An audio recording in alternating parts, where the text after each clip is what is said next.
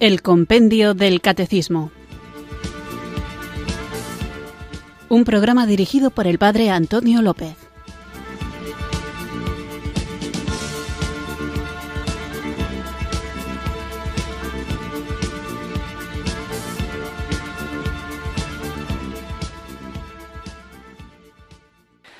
Muy buenas tardes, queridos oyentes de Radio María. Recibido un cariñoso saludo desde Irurzun, en Navarra, quienes sintonizáis una tarde más esta emisora de la Virgen, esta radio que cambia vidas, Radio María, para escuchar el programa El Compendio del Catecismo, nuestro espacio diario de formación católica en el que vamos conociendo el contenido de nuestra doctrina, de nuestra fe, esta fe que nos salva y que, como la amamos, queremos conocerla no simplemente por un enriquecimiento intelectual, sino sobre todo para hacerla vida, una vida transformada en Cristo y una vida que por su luz, por su alegría, por su brillo, por su gozo, está llamada a ser compartida, compartida con aquellos sobre todo que tenemos más cerca, con quienes convivimos, con nuestros amigos, vecinos, familiares, compañeros de trabajo, quienes comparten nuestro espacio de ocio, de deporte, en todos los ambientes donde haya un cristiano, se debe notar también en el cristiano la presencia de Cristo. Esto es compartir la fe, compartir la experiencia de la cercanía del amor de Dios en nuestra propia vida. Y en este proceso es algo que seguro que ya habéis experimentado, nos vamos a topar con personas que quizá no conozcan la fe o que tengan una imagen distorsionada de las verdades que la Iglesia enseña y por eso, por una obra de caridad, y también en honor a la verdad tenemos que saber dar razón de nuestra esperanza a todo aquel que nos la pida. Por eso, porque hay muchas preguntas que surgen de nuestro interior, de nuestra propia reflexión, otras que nos formula gente que siente curiosidad por la enseñanza católica y otras por gente que directamente quiere atacarla, para saber dar respuesta a cualquiera de estas situaciones tenemos que estar bien formados. Para formarnos, para que sepamos cuál es la doctrina de la Iglesia, tenemos el compendio del catecismo, un libro que no es simplemente un resumen, sino que es un compendio, es decir, es todo lo que está en el catecismo de la Iglesia Católica expresado de una manera más breve, con ese formato de preguntas y respuestas que nos ofrece el libro de El Compendio del Catecismo. Pero, como suelo decir, al menos una vez a la semana, hay preguntas que no están explicitadas en el Compendio del Catecismo y que tal vez de distintas fuentes nos surjan. Y por eso, para saber dar respuesta a lo que no está explícitamente preguntado y respondido en el Compendio del Catecismo, procuro dedicar este espacio a la participación de los oyentes. Vosotros dedicáis vuestro tiempo a escuchar el programa, luego reflexionáis sobre las cosas que habéis escuchado en Radio María, en esta hora o en cualquier otra, o las cosas que habéis reflexionado en vuestros diálogos con otras personas, o noticias que se oyen en la radio o que se ven en la televisión, en fin, un montón de situaciones que nos hacen preguntarnos cosas que hay que también saber responder. Por eso, con toda modestia y con el mejor de los deseos de saber dar respuesta a esas cuestiones, dedico el programa a vuestra participación. Así que hoy vamos a ver qué es lo que habéis preguntado en el correo electrónico compendio arroba o en el número de teléfono para WhatsApp 668 594 383 y con la ayuda del Espíritu Santo procurar dar una respuesta que pueda ser satisfactoria, siempre dejando claro que hay que distinguir lo que la Iglesia enseña, lo que es doctrina católica, que está en las respuestas del compendio del catecismo, de lo que son mis opiniones que inevitablemente tengo que volcar, porque si me preguntáis a mí, pues respondo yo con mi criterio que pienso que nunca contradice a lo que la Iglesia enseña, y si alguna vez lo hace, por favor, corregidme cuanto antes, pero que no forman parte del dogma. Es decir, que hay muchas de las cosas que yo digo que se pueden debatir y de hecho os animo a que lo hagáis para que si yo estoy equivocado o puedo tener una visión más completa o más amplia, pueda enriquecerme con vuestras opiniones y también para que si alguien tiene algo que corregir de su propio pensamiento, pueda hacerlo. Esto es un espacio abierto para todo aquel que quiera participar, incluso aunque no comparta no ya lo esencial, sino ni siquiera la fe. Podemos hablar, podemos dialogar y para eso están estos programas que al menos una vez a la semana, como digo, dedico a vuestra participación. El único criterio es que la pregunta o la discrepancia se haga desde la caridad.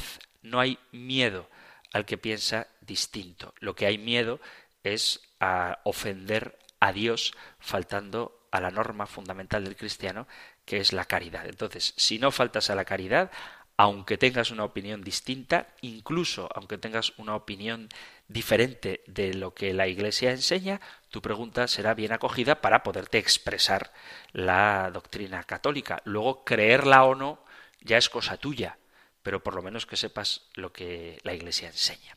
Así que vamos allá con este programa que comenzamos, como cada día, invocando el don del Espíritu Santo. Ven Espíritu, ven Espíritu, ven Espíritu.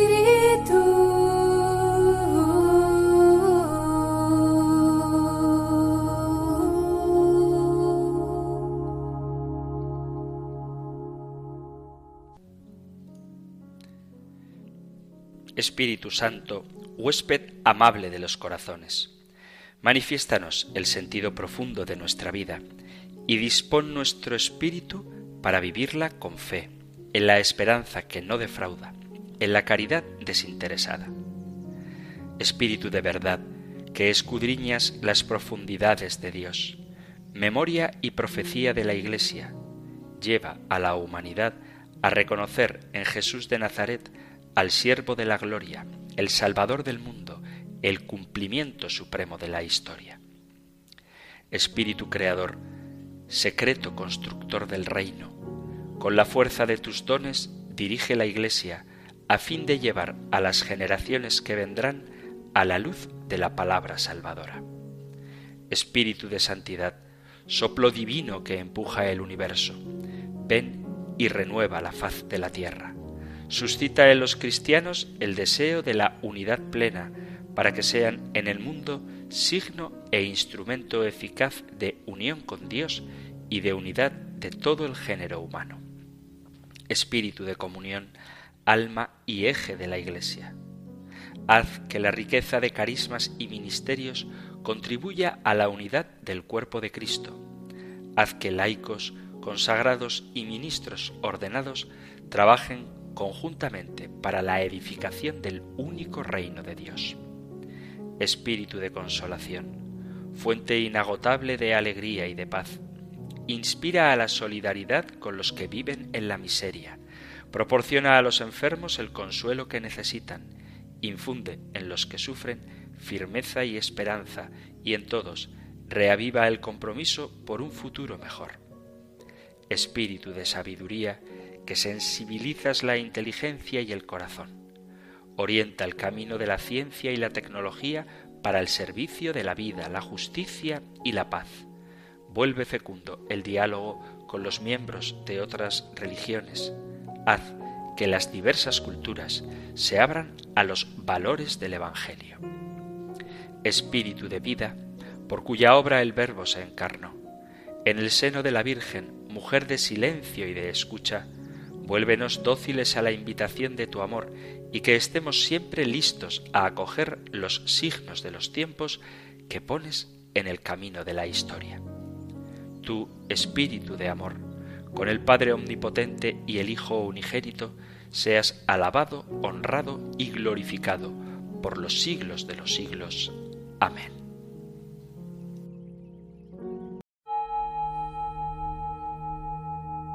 Ven Espíritu, ven Espíritu, ven Espíritu.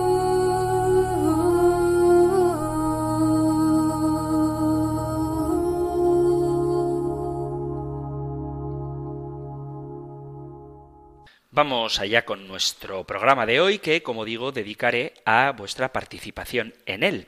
El programa anterior, cuando hablábamos de los efectos que produce el bautismo, decíamos, siguiendo el compendio del catecismo, que el bautismo perdona el pecado original, los pecados personales y todas las penas debidas al pecado, y después de otras grandes maravillas que obra en nosotros el bautismo, decía que otorga las virtudes teologales y los dones del Espíritu Santo. Entonces, en el programa hacía mención a cada uno de los siete dones del Espíritu Santo, explicando cada uno de ellos de manera breve y, en concreto, me acordaba mientras lo explicaba, de una pregunta que envió un oyente hace tiempo al correo electrónico, no, perdón, este lo mandó al WhatsApp, 668-594-383.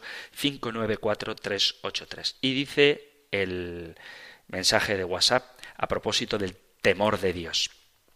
Es un programa antiguo. O sea, la pregunta no es de a propósito del programa anterior, sino que es una pregunta que está aquí aguardando desde hace algo de tiempo. Dice, hola buenas, yo quería comentarle sobre el programa del compendio del catecismo. Muchas gracias por el programa. Me ha venido muy bien. Yo me he considerado siempre una persona con una fe fuerte, pero llevo un tiempo con una ansiedad generada por el miedo, por temor de Dios.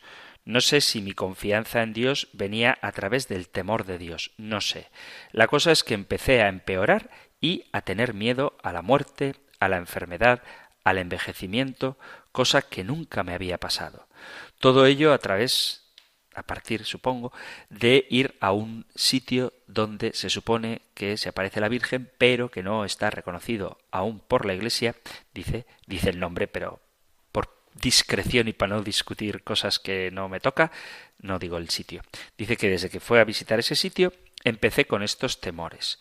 Con lo de hoy me abre la mente porque yo siempre he tenido a Dios como justiciero y no como Padre. Me sigue costando verlo como Padre. Me ayuda la idea del Apocalipsis de un orden nuevo por amor y misericordia y no como algo destructivo. Ruego a Dios me haga ver su amor y que no dude de él. Ese es mi sufrimiento ahora mismo. Gracias y recen por mí. Pues gracias a ti por la pregunta y como nos pide que recemos por ella, no dice rece por mí, sino recen por mí, así que entiendo que esa petición de oración va dirigida a todos los oyentes del compendio del catecismo.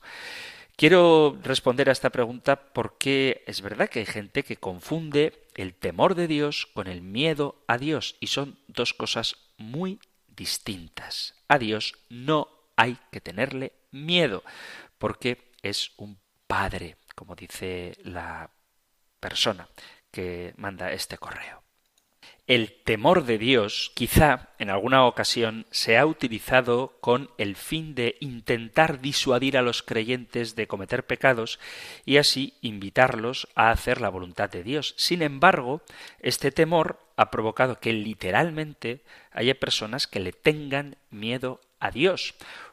Hubo algunas generaciones, me lo han contado personas mayores que lo han vivido, en las que sentían verdadero pavor cuando algunos predicadores antiguos desde el púlpito alzaban el dedo y con una voz como de trueno decían que Dios era terrorífico y que castigaba severamente el pecado. Y mucha gente vivía con miedo. Y por eso en la religión católica en ciertos momentos puede que haya ocurrido, yo no lo he vivido, insisto, pero me cuentan que ha sucedido, pues será verdad, que hayan pretendido difundir el mensaje del Evangelio mediante amenazas y castigos eternos. La idea de un Dios perseguidor y castigador es una de las imágenes que están quizá en el archivo de memoria de algunos cristianos. una imagen de Dios que lo mira todo como si fuera una especie de policía y que por consiguiente cuando pecamos es inevitable el castigo. Y por eso se escuchan frases como si te portas mal, Dios te va a castigar. Y esto en un contexto que no tiene nada que ver con el castigo reparador, correctivo, que Dios puede hacer. Pero incluso en ambientes no católicos o en ambientes de no buena formación católica se puede escuchar eso, ¿no? Un niño, no hagas eso que te castiga el niño Dios. Pues hombre, no sé si es muy correcto decir eso en ese contexto. Tanto en la Iglesia como en la fe popular, la predicación a veces puede que haya anunciado más el peligro de la condenación que la importancia de la salvación para los creyentes. Ojo, el peligro de la condenación existe, ciertamente, pero no hay que poner la atención en que hay que ser buenos para evitar el infierno, sino que hay que cumplir la voluntad de Dios para que vayamos al cielo, que es lo que Él quiere. Principalmente a partir de la Edad Media se comenzó a difundir el error de la condenación, de las llamas eternas del infierno y en consecuencia muchas de las oraciones y de las prácticas de piedad popular se comenzaron a encaminar con el fin de librar a las almas de los sufrimientos y padecimientos del purgatorio. Los niños que no eran bautizados se enviaban al limbo. En el arte tuvo un papel muy importante tanto en pinturas como en la arquitectura fieles cristianos sufriendo condenación y los demonios formaron parte de la ornamentación de los templos con el objetivo de infundir miedo en los feligreses. Se puede entonces tener una imagen de Dios distorsionada, una especie de Dios sádico, un Dios que lo registra todo en su archivo y no hay escapatoria. Cuando pecas de palabra, obra y omisión, al final, después del juicio, puedes estar en el purgatorio, donde las almas sufren para purificarse y poder gozar de la presencia de Dios, o, en el peor de los casos, ir directamente al infierno, donde las almas sufren con el castigo eterno. El juicio se va a acentuar más en el pecado que en el amor, cuando se ven las cosas desde esta perspectiva. Así pues, en el imaginario popular de la gente que no tiene una buena formación está la idea de ese Dios del terror y del castigo y por consiguiente la conciencia humana puede vivir en el miedo, la culpabilidad y, desafortunadamente, hasta el temor de acercarse a la misericordia de Dios. Es importante que se conozca al Dios que nos ha anunciado Jesús. Esto si accedemos al Evangelio tal y como nos ha sido dado, nos ayudará a quitar imágenes deformadas que hacen daño en nuestra relación con Dios como criaturas suyas o mejor aún como hijos suyos. Cuando Jesús comenzó su predicación entre el pueblo judío, anuncia a un Dios diferente del que el pueblo judío conocía. Es el mismo Dios, pero revelado más plenamente. Se tenía, sobre todo en algunas ideas del Antiguo Testamento, la percepción de un Dios justiciero, vengador y bastante alejado del amor y de la misericordia que estaba mostrando Cristo. De hecho, la salvación venía por el cumplimiento de la ley, de la ley de Moisés, y no por la gracia, por el amor de Jesucristo, como el propio Jesucristo nos revela el Nuevo Testamento está lleno de alusiones hacia el Dios de amor, hasta el punto de que se define así en la carta primera del apóstol San Juan, el capítulo cuarto, versículo ocho, se habla de que Dios es amor. Al referirse a Dios, Jesús lo hace como hijo y es capaz de llamarle padre, impulsando una fraternidad. Asimismo, a nosotros también nos invita a llamarle así cuando nos dice que oremos diciendo Padre nuestro. Después de que se tenía la percepción de un Dios lejano, Jesús nos lo muestra cercano, que está entre nosotros, ya que donde dos o más se reúnen en su nombre, ahí en medio estará Él.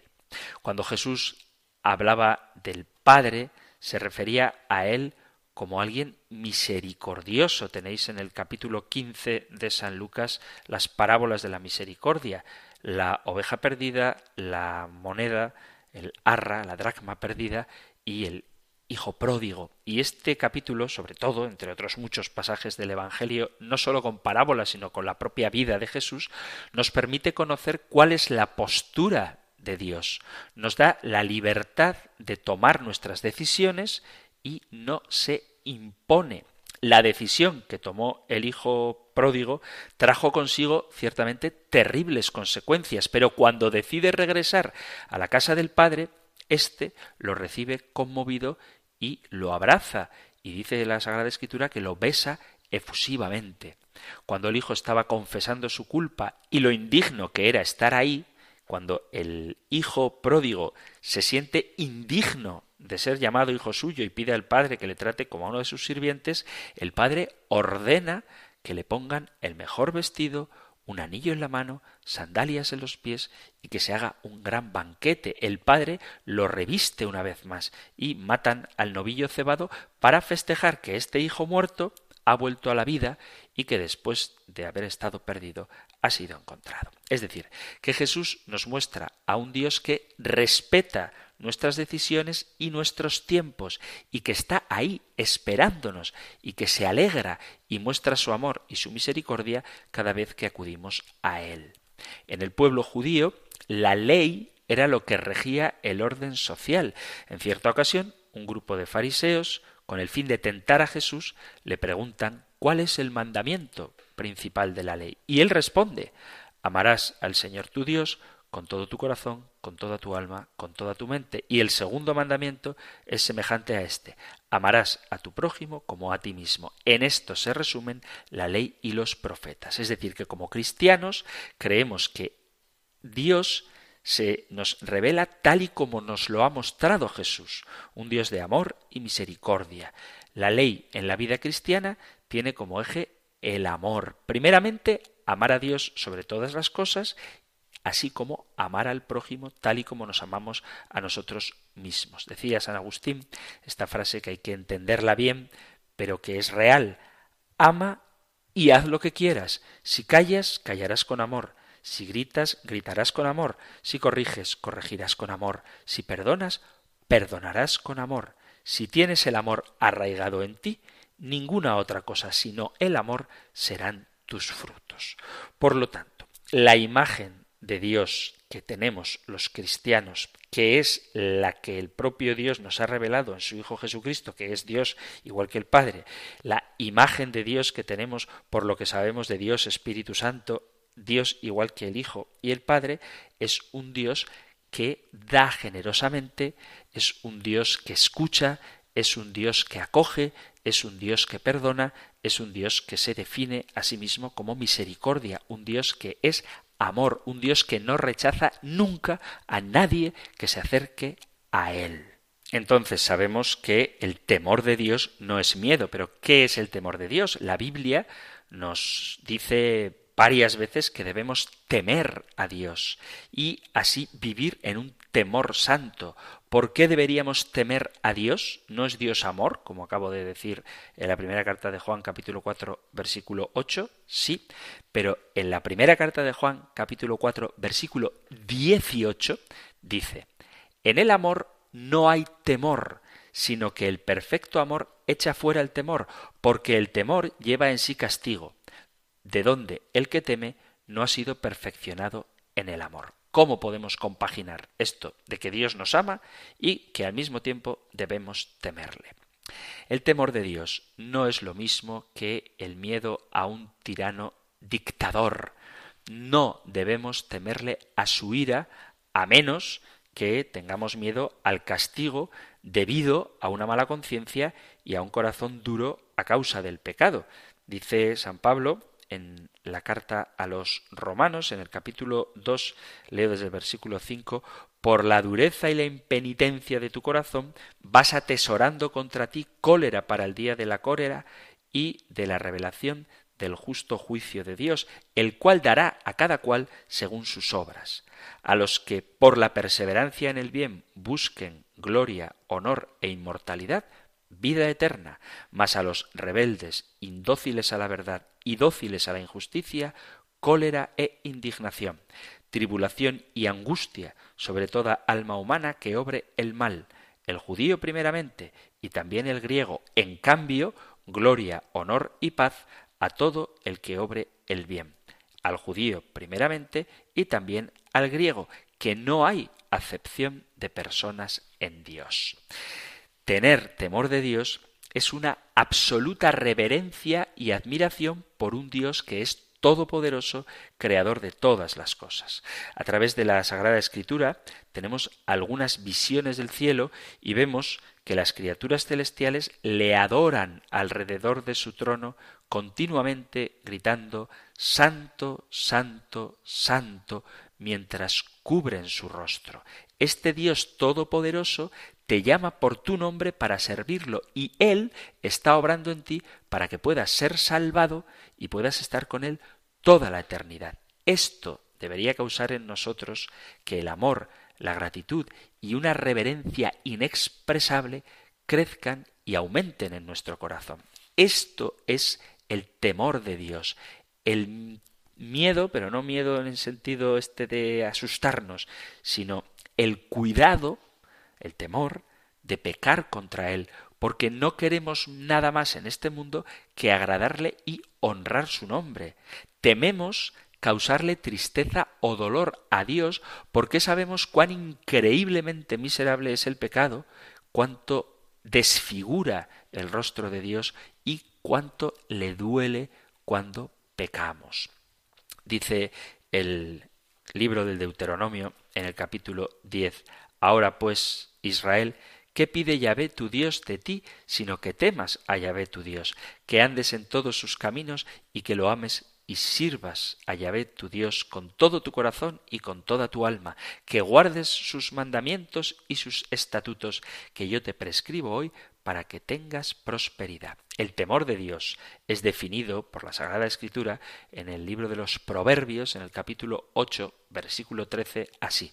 El temor de Yahvé es aborrecer el mal, la soberbia y la arrogancia, el mal camino y la boca perversa aborrezco. El temor de Dios es tener la debida reverencia y respeto por Él y hacer todo lo que se requiere de nosotros para servirlo. Dice la carta a los Hebreos en el capítulo 12, a partir del versículo 28, dice, Por eso nosotros, que recibimos un reino inconmovible, hemos de mantener la gracia y mediante ella ofrecer a Dios un culto que le sea grato con religiosa piedad y reverencia, pues nuestro Dios es fuego devorador. El temor de Dios es querer darle a Dios lo que Dios merece, vivir pendiente de ser capaces de glorificarle en nuestra vida. El temor de Dios es estar frente a su rostro en todo lo que hacemos para ser agradables a Él sin dejarnos influenciar por querer recibir una buena opinión de otras personas. El temor de Dios es poner a Dios en el centro de toda nuestra vida, dice el apóstol Pedro en la primera carta, primera carta de Pedro, capítulo 1, versículo 24. Pues toda carne es como hierba, y todo su esplendor como flor de hierba. Se seca la hierba y cae la flor. Pero la palabra del Señor permanece eternamente. Y esta es la palabra, la buena nueva anunciada a vosotros. Es el temor de Dios el no dejarnos arrastrar por querer complacer a las personas o las cosas de este mundo, sino tener siempre a Dios como nuestro espectador en el sentido más amoroso de la palabra. Saber, esto es el temor de Dios, que no debemos dar cuentas a nadie más que a Dios por nuestras acciones, es temer actuar en contra de su voluntad, temer deshonrarlo con nuestras acciones, y esto nos asegurará que actuaremos con rectitud, amor y bondad hacia, nuestra hacia nuestro prójimo. Temer tergiversar a Dios o a su palabra en el mundo, temer transmitir una imagen de Dios que no se corresponda con la verdad de lo que Dios es, temer tomarnos a la ligera el peso y la importancia de aquello a lo que Dios nos llama y del ministerio, la misión que nos ha dado. El temor de Dios es un odio al pecado y una postura de seriedad acerca de lo que es pecaminoso, de aquello que ofende a Dios. Dice la carta a los romanos en el capítulo 7. Leo versículo 13. Luego, ¿se habrá convertido lo bueno en muerte para mí? De ningún modo, sino que el pecado, para aparecer como tal, se sirvió de una cosa buena para procurarme la muerte, a fin de que el pecado ejerciera todo su poder de pecado por medio del precepto. Sabemos, en efecto, que la ley es espiritual, mas yo soy de carne, vendido al poder del pecado. Mi proceder no lo comprendo, pues no hago lo que quiero, sino que hago lo que aborrezco. Y si hago lo que no quiero, estoy de acuerdo con la ley que es buena. En realidad, ya no soy yo quien obra, sino el pecado que hay en mí. Y luego dice Descubro esta ley queriendo hacer el bien, es el mal lo que se presenta, pues me complazco en la ley de Dios según el hombre interior, pero advierto otra ley en mis miembros que lucha contra la ley de mi corazón y me esclaviza a la ley del pecado que está en mis miembros. Pobre de mí, ¿quién me librará de este cuerpo que me lleva a la muerte? Este es el, el deseo de San Pablo por librarse de lo que es pecaminoso, que eso es el temor de Dios. Pero el temor de Dios es una Gracias, un don del Espíritu Santo. ¿Quién me librará de este cuerpo de muerte? ¿Quién me ayudará a vencer en la batalla contra el pecado que odio porque temo, no quiero ofender a Dios? Pues responde, Carta a los Romanos capítulo 7 versículo 25, Gracias sean dadas a Dios por Jesucristo nuestro Señor. Así pues, soy yo mismo quien con la razón sirve a la ley de Dios, mas con la carne a la ley del pecado. ¿Cómo vencemos al pecado? Gracias sean dadas a Dios por Jesucristo nuestro Señor. Entonces el temor de Dios, vuelvo a repetirlo, no es miedo a Dios, sino que es un don del Espíritu Santo, es un temor piadoso. Si no tememos temor de Dios, no tomaremos lo suficientemente en serio el pecado, y las consecuencias del pecado son enormes. Cuando hemos sido perdonados por nuestros pecados según la justicia de Dios, todavía tenemos que cosechar los efectos de haber cometido el pecado. Dice el apóstol Pablo en la carta a los Gálatas, en el capítulo 6, leo desde el versículo 7, No os engañéis, de Dios nadie se burla, pues lo que uno siembre, eso cosechará. El que siembre en su carne, de la carne cosechará corrupción. El que siembre en el Espíritu, del Espíritu cosechará vida eterna. Es cierto que Dios está inconmensurablemente lleno de gracia y misericordia para nosotros, que Jesús murió por nuestra salvación, para que nuestros pecados sean perdonados cuando aceptamos esa salvación arrepintiéndonos del pecado. Y ciertamente necesitamos esto, ya que la santificación y la libertad del pecado son un proceso en el que estamos. Pero usar eso de que estamos en un proceso como una excusa para que podamos seguir pecando tranquilamente, sería una falta de este temor de Dios, este acto piadoso de temor de Dios, que en el fondo es una falta de amor por Dios y de hecho esta es la razón por la cual tememos y amamos a Dios, porque le amamos, tememos ofenderle. Dice el Salmo 130 si llevas cuenta de los delitos, Señor, ¿quién podrá resistir? Pero de ti procede el perdón y así infundes respeto. Cuando ponemos nuestras palabras y nuestras acciones en la balanza del temor divino, obtenemos sabiduría, comprensión y virtud, porque luego aprendemos y hacemos la voluntad de Dios. La falta de temor piadoso nos lleva a hacer nuestra propia voluntad. Esta es la indiferencia hacia Dios que nos vuelve tontos y no conduce a ningún tipo de crecimiento espiritual. El temor de Dios es simplemente que antes de hacer o no hacer algo, nos preguntemos qué es lo que Dios quiere. Y el tema del discernimiento de la voluntad de Dios es verdad que hay ocasiones en las que resulta complicado y que hace falta un periodo de oración y reflexión, pero hay otras muchísimas veces, me atrevo a decir que la mayoría de ellas, en las que no es tan difícil discernir lo que Dios quiere. Una persona que tenga temor de Dios y deseo de venganza, por ese temor de Dios, por ese no querer ofender a Dios, no va a cumplir con ese deseo de venganza, porque le da importancia a sus actos, a lo que él hace, en orden a la gloria de Dios, a la imagen de Dios que él es, precisamente por el bautismo, y al tributo, a la honra, a la gloria, a la alabanza que Dios merece. Si realmente tenemos temor de Dios, esto nos va a llevar a una profunda relación personal de amor con Dios. Esto que recuerda el evangelista San Lucas en el capítulo cuarto, versículo ocho, en las tentaciones. Al Señor tu Dios adorarás y a Él solo servirás. Esta es la relación que tenemos con Él y la llevaremos hasta la eternidad.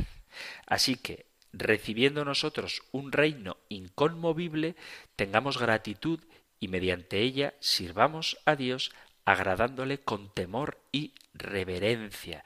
Dice la carta a los Hebreos capítulo 12 versículo 28. El que ama a Dios, teme a Dios, guarda sus mandamientos, porque sabe que en eso consiste su felicidad, en proclamar con su propia vida la gloria de Dios. El Papa Francisco hizo una serie de catequesis sobre los dones del Espíritu Santo y habla del temor de Dios y dice que no significa tener miedo a Dios. Sabemos bien que Dios es Padre y que nos ama y quiere nuestra salvación y siempre perdona, siempre, por lo cual no hay motivo para tener miedo de Él. El temor de Dios, en cambio, es el don del Espíritu que nos recuerda qué pequeños somos ante Dios y su amor y que nuestro bien está en abandonarnos con humildad, con respeto y confianza en sus manos. Esto es el temor de Dios, el abandono en la bondad de nuestro Padre que nos quiere mucho. Cuando el Espíritu Santo entra en nuestro corazón, nos infunde consuelo y paz y nos lleva a sentirnos tal y como somos, es decir, pequeños, con esa actitud tan recomendada por Jesús en el Evangelio de quien pone todas sus preocupaciones y sus expectativas en Dios y se siente envuelto y sostenido por su calor y su protección precisamente como un niño con su Padre. Esto hace el Espíritu Santo en nuestro corazón. Nos hace sentir como niños en brazos de nuestro papá, dice el Papa Francisco. En este sentido, entonces, comprendemos bien cómo el temor de Dios adquiere en nosotros la forma de la docilidad, del reconocimiento y de la alabanza, llenando nuestro corazón de esperanza. Muchas veces no logramos captar el designio de Dios y nos damos cuenta de que no somos capaces de asegurarnos por nosotros mismos la felicidad y desde luego la vida eterna. Sin embargo, es precisamente en la experiencia de nuestros límites y de nuestra pobreza donde el Espíritu nos conforta y nos hace percibir que la única cosa importante es dejarnos conducir por Jesús a los brazos del Padre. Y he aquí la razón por la que tenemos tanta necesidad de este don del Espíritu Santo. El temor de Dios nos hace tomar conciencia de que todo viene de la gracia y que nuestra verdadera fuerza está únicamente en seguir al Señor Jesús y en dejar que el Padre pueda derramar sobre nosotros su bondad y su misericordia. Abrir el corazón para que la bondad y la misericordia de Dios vengan a nosotros. Esto hace el Espíritu Santo con el don de temor de Dios. Abre los corazones. Corazón abierto a fin de que el perdón, la misericordia, la bondad, la caricia del Padre vengan a nosotros porque nosotros somos hijos infinitamente amados. Cuando estamos invadidos por el temor de Dios, estamos predispuestos a seguir al Señor con humildad, docilidad y obediencia. Y esto lo hacemos no con una actitud resignada o pasiva, incluso a veces quejumbrosa, sino con el estupor y la alegría de un hijo que se ve servido y amado por el Padre. El temor de Dios, por lo tanto, no hace de nosotros cristianos tímidos, sumisos, sino que genera en nosotros valentía y fuerza. Es un don que hace de nosotros cristianos convencidos, entusiastas, que no permanecen sometidos al Señor por miedo, sino que son movidos y conquistados por su amor. Ser conquistados por el amor de Dios. Esto es algo hermoso. Dejarnos conquistar por este amor de Papa que nos quiere mucho y nos ama con todo su corazón. Pero atención, porque el temor de Dios, el don del temor de Dios, es también una alarma ante la perseverancia en el pecado. Cuando una persona vive mal, cuando blasfema contra Dios, cuando explota a los demás, cuando los tiraniza, cuando vive solo para el dinero, la vanidad, el poder o el orgullo, entonces el santo temor de Dios nos pone en alerta. Atención. Con todo ese poder, con todo ese dinero, con todo tu orgullo, con toda tu vanidad, no serás feliz. Nadie puede llevar consigo al más allá, al cielo, ni el dinero, ni el poder, ni la vanidad, ni el orgullo, nada. Solo podemos llevar el amor que Dios Padre nos da, las caricias de Dios aceptadas y recibidas por nosotros con amor. Y podemos llevar lo que hemos hecho por los demás. Atención, sigo con el Papa Francisco, en no poner la esperanza en el dinero, en el orgullo, en el poder, en la vanidad, porque todo esto no puede prometernos nada bueno. Pienso en las personas que tienen responsabilidad sobre otros y se dejan corromper. ¿Pensáis que una persona corrupta será feliz en el más allá? No. Todo el fruto de su corrupción corrompió su corazón y será difícil ir al Señor. Pienso en quienes viven de la trata de personas y del trabajo esclavo. ¿Pensáis que esta gente que trafica personas, que explota a las personas con el trabajo esclavo, ¿Tienen en el corazón el amor de Dios? No. No tienen temor de Dios y no son felices. No lo son. Tampoco quienes fabrican armas para fomentar guerras. Es necesario, esto es un llamamiento por si hay alguna persona corrompida, explotadora o que no valora la vida escuchando este programa, que el temor de Dios os haga comprender que un día todo esto acaba y que realmente deberemos rendir cuentas a Dios. Tenemos que ser conscientes de que existe el día del juicio, no para vivirlo con miedo, pero sí para vivirlo preparados para un momento que si vivimos en Cristo será un acontecimiento feliz, el más feliz que podamos imaginar.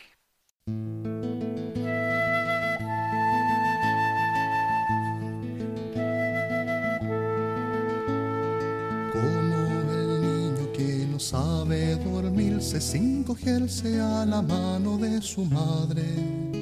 Así mi corazón viene a ponerse sobre tus manos al caer la tarde, como el niño que sabe que alguien vela su sueño de inocencia y de esperanza. Así descansará mi alma segura sabiendo que eres tú quien nos aguarda. Tú endulzarás mi última amargura, tú aliviarás el último cansancio, tú cuidarás los sueños de la noche, tú borrarás las huellas de mi llanto, tú nos darás mañana nuevamente la antorcha de la luz y la alegría, y por las horas que te traigo muertas, tú me darás una mañana viva.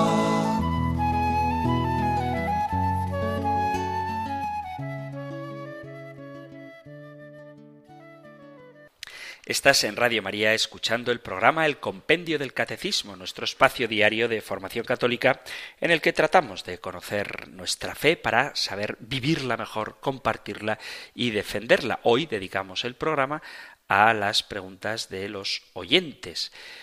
Vamos ahora con otra consulta que han enviado al correo electrónico compendio. Dice, estimado Padre Antonio, he escuchado su programa El Compendio del Catecismo por primera vez y me gustó mucho.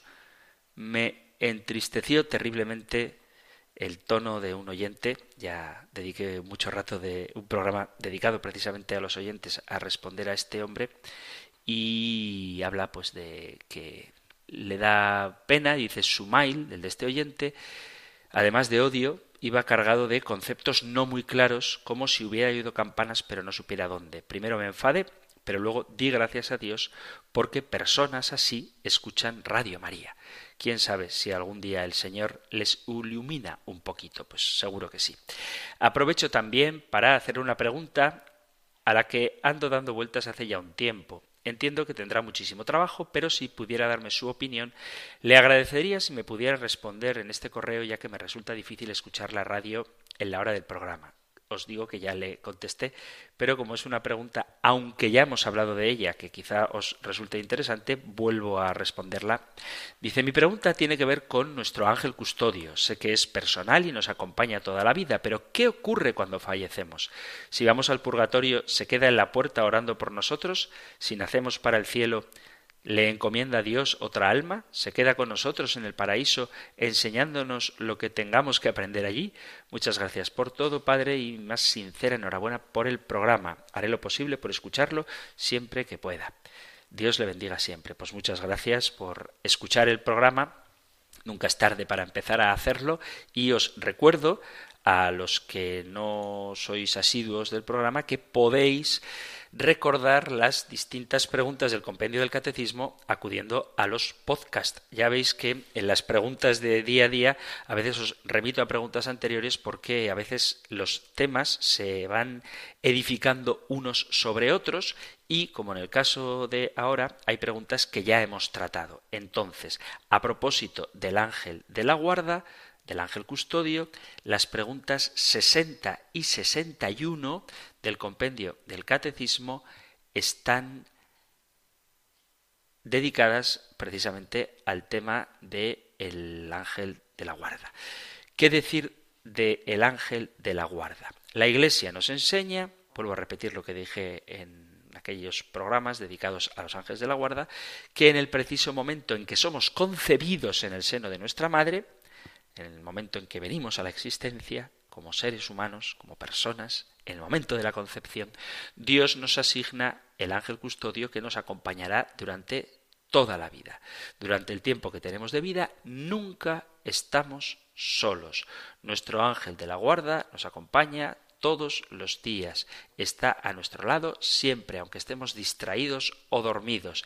Y lo que hace es alejar a los demonios, nos protege de los males, lleva nuestras necesidades ante Dios y, como digo, nos acompaña todos los días de nuestra vida. ¿Qué ocurre en el momento de nuestra muerte? Pues que nos asisten, igual que hacen durante la vida, pero en ese momento culmen de la muerte, que es cuando más los necesitamos, están ahí a nuestro lado, ayudándonos a perseverar en la decisión final. Además, acompañan a las almas de sus protegidos al purgatorio o al cielo después de morir.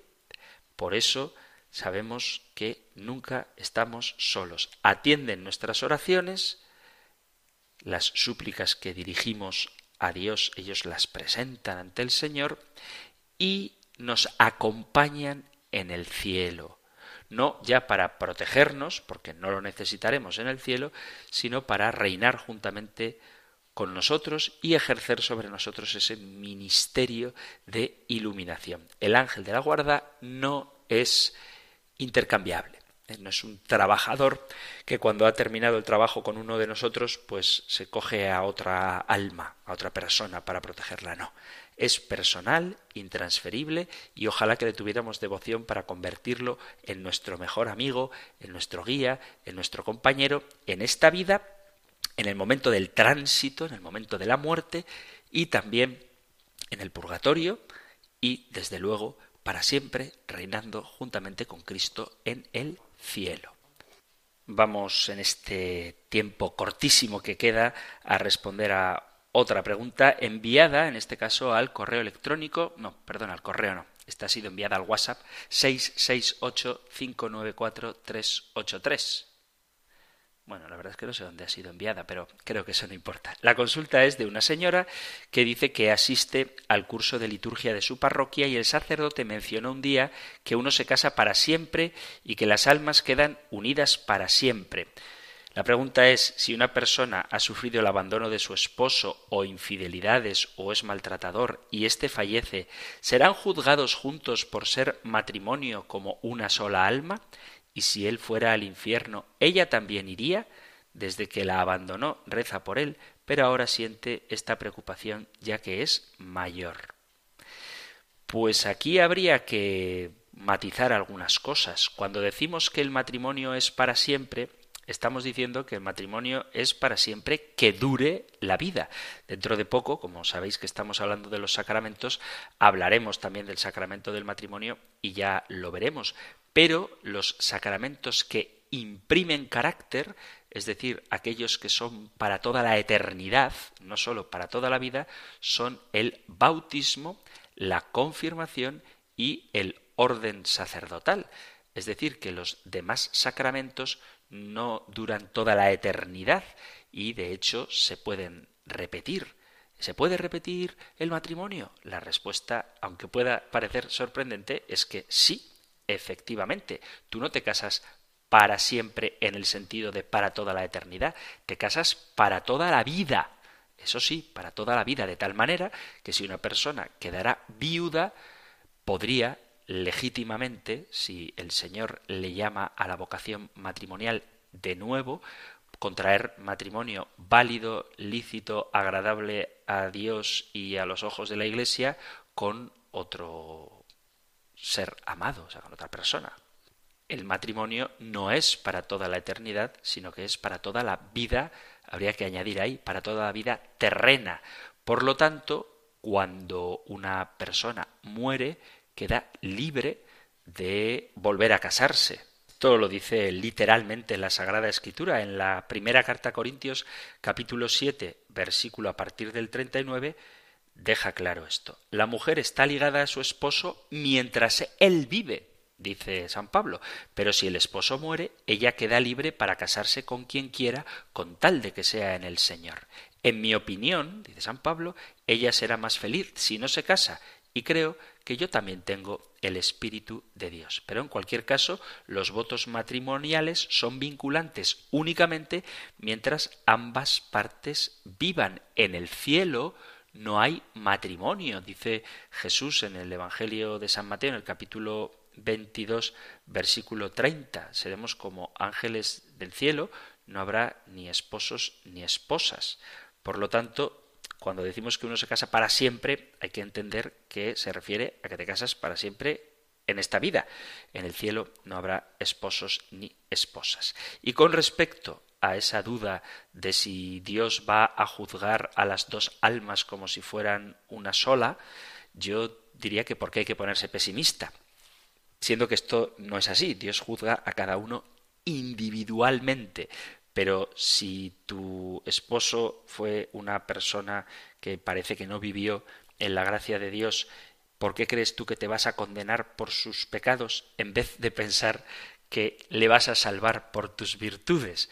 Pero, en cualquier caso, esto no es así. Dios juzga a cada uno individualmente por sus obras.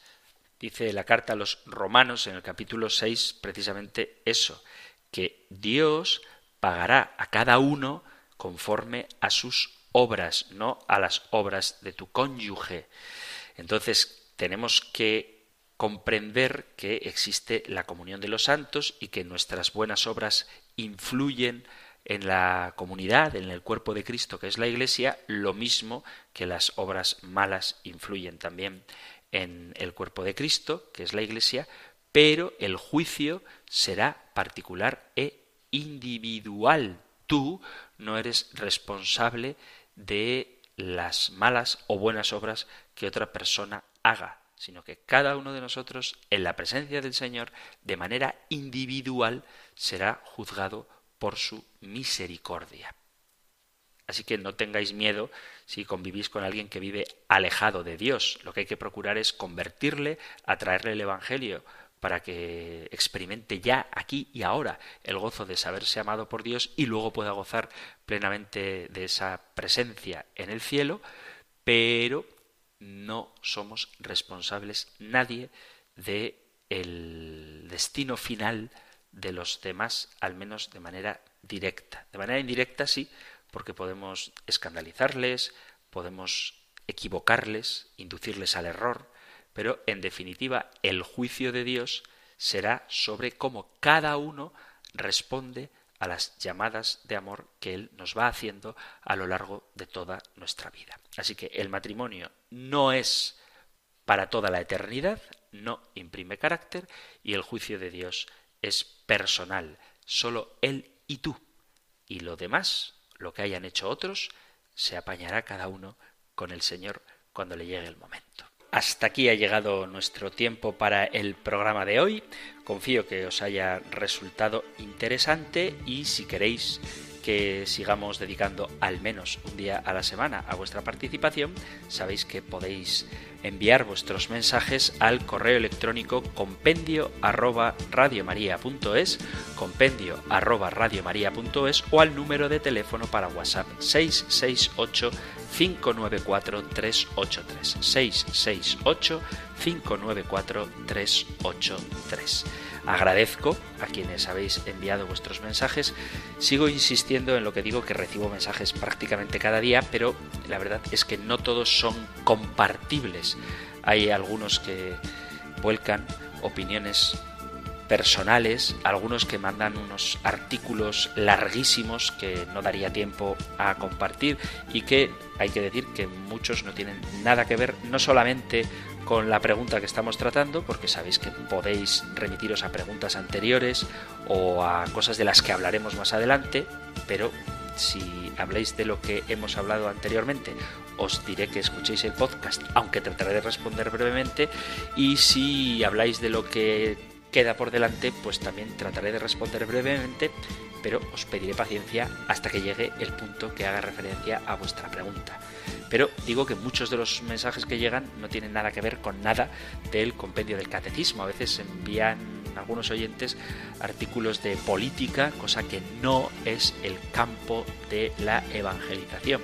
Es verdad que hay implicaciones sociales en el Evangelio, pero a veces son cuestiones con demasiados datos concretos de ciertos partidos políticos o de ciertos nombres que no caben en esta emisora de la Virgen, no en este programa, sino ni siquiera en Radio María en general. Una cosa es debatir ideas, y eso sí se puede hacer, y otra cosa es debatir programas políticos concretos, que eso no nos corresponde, y menos dando nombres de partidos o de personas que se dedican a la política. Entonces, bueno, pues ese tipo de correos comprenderéis que no los comparta. Pero hay otros muchos que siguen estando ahí en la lista de espera y a los que con vuestra paciencia y el favor de Dios espero ir respondiendo poquito a poco. Si queréis participar del programa, podéis hacerlo enviando vuestros mensajes al correo electrónico compendio o al WhatsApp 668 594 383. Terminamos recibiendo la bendición del Señor. El Señor te bendiga y te guarde, el Señor ilumine su rostro sobre ti y te conceda su favor, el Señor te muestre su rostro y te conceda la paz. Muchísimas gracias por estar ahí, gracias por escuchar el compendio del catecismo, gracias por escribir y si queréis, volveremos a encontrarnos en un próximo programa. Un fuerte abrazo.